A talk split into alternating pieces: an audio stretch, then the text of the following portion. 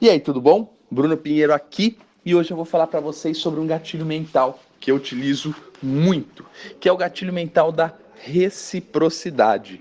O que é reciprocidade? Quando você dá algo para uma pessoa e ela se sente na obrigação de retribuir. Você quer ver dois exemplos na, na que vocês são é, surpreendidos ou é, passam por essa situação o tempo inteiro? Um exemplo, não sei se vocês já foram em shopping e tem aquelas lojas de pretzels, que é um. como se fosse um biscoito. E daí você está passando, a pessoa te dá um, um biscoito, um pretzels. Você come e se sente na obrigação de devolver. De que forma? Comprando. Uma outra forma é em supermercado, quando as pessoas estão dando amostra grátis. Quando a pessoa dá amostra grátis, você se sente na obrigação. O seu cérebro trabalha para isso, para você devolver algo em troca. E o que é devolver? Comprar. Agora, como que você ativa esse gatilho da reciprocidade uh, para centenas de milhares de pessoas? da seguinte forma, entregando muito conteúdo, da mesma forma que eu estou fazendo aqui para vocês. Só que é o seguinte, é, você não deve fazer, fazer isso sempre esperando algo em troca, mas isso acontece naturalmente.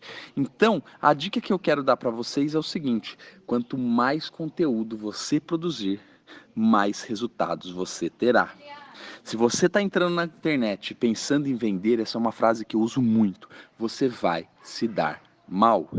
Entre na internet pensando em conquistar clientes.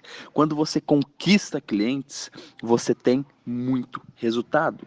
E como você conquista clientes? Educando, compartilhando conhecimento. Se você vende um produto físico, por exemplo, um panetone. Ah, Bruno, que tipo de conteúdo eu vou produzir para quem vende panetone? fala sobre todos os benefícios do panetone, quando usar, receitas sobre panetone, as perguntas que os clientes fazem sobre as frutas, como que é tratado, etc. Informações que o seu público gostaria de escutar. Bruno, mas eu não sei o que produzir, eu não sei o que fazer. Simples. Quais são as perguntas que os seus clientes fazem na hora da compra? São essas perguntas que você deve responder com seu conteúdo. Quais são os desejos dos seus clientes? Quais são os problemas que os seus clientes têm e que o seu produto pode resolver? Produza esse conteúdo, você vai ver os seus resultados crescerem muito. Eu espero que você tenha gostado. Um grande abraço e nos vemos pelo mundo. Agora estou indo agora para Pirinópolis conhecer algumas cachoeiras. Abraço.